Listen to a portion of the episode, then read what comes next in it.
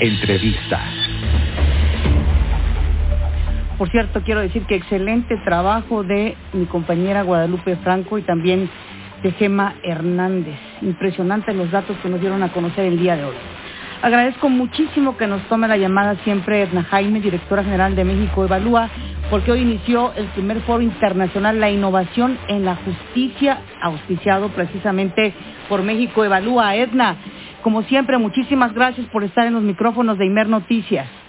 Muchas gracias, Patricia, pues yo estoy encantada gracias por darme este espacio, porque hoy tuvimos eh, ya la primera jornada, todavía no concluye, por cierto, de, este foro internacional. Van a ser tres días y pues de lo más interesante porque lo que queremos es identificar buenas prácticas, innovación en la justicia para acercarla a la gente, para que la justicia no se sienta lejana, no se sienta sesgada hacia algunos y, y que no se sienta imposible en estos momentos de confinamiento.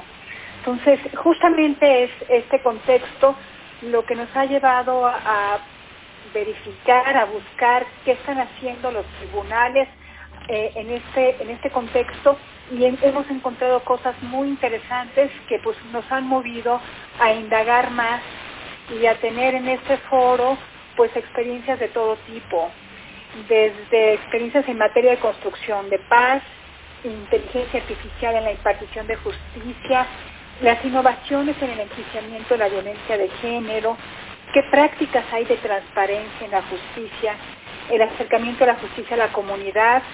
Y bueno, pues lo que queremos es que se nos queden muchas ideas que esperamos tengan eco entre los que toman decisiones. Sabemos que en los próximos días o semanas se va a discutir la reforma judicial eh, esperemos que esto sea alimento, insumos para buenas reflexiones y para que nuestra justicia pues pueda dar un salto cuántico, no conformarnos con el paso a pasito, sino realmente pues evolucionar de una manera más acelerada hacia formatos que puedan, como lo decía, facilitar el acceso a la justicia. Es bien importante, Patricia. Edna, eh, a dos años de la actual administración, ¿ha habido algún cambio precisamente en la forma de impartir la justicia en este país, desde tu punto de vista? Mira, lo que encontramos, eh, eh, tenemos de hecho un, documento que habla sobre las innovaciones tecnológicas en la justicia.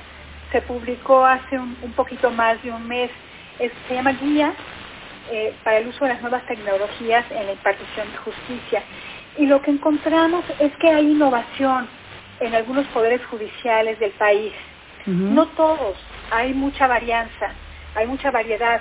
Hay algunos poderes judiciales que aún antes del confinamiento ya habían iniciado con prácticas muy interesantes de incorporación de tecnología a su trabajo, desde el expediente judicial un expediente que se puede consultar en línea y que quienes tienen este instrumento habilitado pues han podido trabajar a pesar de que no están eh, físicamente en el tribunal, eh, hasta audiencias en línea. Eh, hay, innovación en algunos poderes judiciales. el Poder Judicial Federal lo tiene como un objetivo desde hace tiempo, el poder introducir la tecnología. Entonces, pues ojalá que estas circunstancias aceleren la incorporación eh, de, estos, de estas innovaciones, porque implica disminuir barreras de entrada, implica agilizar procesos, implica más transparencia. Creo que nos beneficiamos todos. Hay que reconocer que en el país todavía hay brechas digitales. No todas las personas pueden tener acceso a una computadora, internet, y entonces otra vez estas brechas los dejan fuera y lejos de la justicia. Por eso hay que plantear una agenda que espero que sea la que se planteen las discusiones que vienen en el legislativo respecto a la forma, reforma judicial, porque creo que este país será muy distinto cuando nuestros conflictos, los chiquitos y los grandes, puedan resolverse a través de las instituciones de, justicia, a través de mecanismos que permitan resolverlos en etapas tempranas para que no escale. Y todo esto estamos escuchando ideas, propuestas, prácticas en este foro, así que todavía hay tiempo para inscribirse y para, para escuchar las pláticas, los paneles, las conferencias magistrales.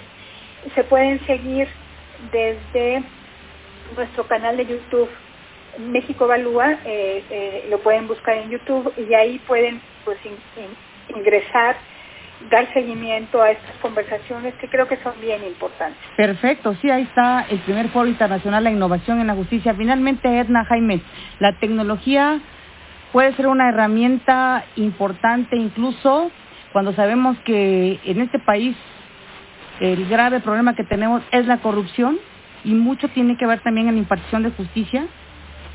Mira, eh, es una gran pregunta.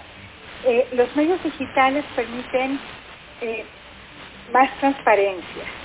un expediente electrónico o, por ejemplo, sentencias que ahora ya van a ser públicas, todas las, sentencias, distintas organizaciones trabajamos para que así fuera.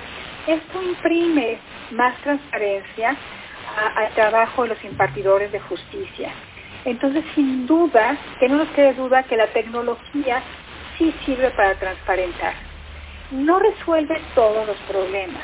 Necesitamos calidad en nuestros juzgadores, necesitamos que estén bien organizados, que tengan buenos sistemas disciplinarios de vigilancia para que no haya corrupción. Todo eso son condiciones necesarias que se ven beneficiadas de manera muy importante con el uso de estas tecnologías. Entonces creo que de las cosas positivas, de las poquitas cosas positivas que nos está dejando esta circunstancia tan lamentable del confinamiento y la crisis sanitaria, es que pues aquellos poderes judiciales que se están poniendo las pilas están preparándose para adoptar tecnología y en ese sentido eh, pues acercar la justicia a la gente. Perfecto, Edna Jaime. Muchísimas gracias por haber estado aquí con nosotros en Imer Noticias. Muchas gracias a ti, Patricia, como siempre. Gracias. Edna Jaime, presidenta de México, evalúa.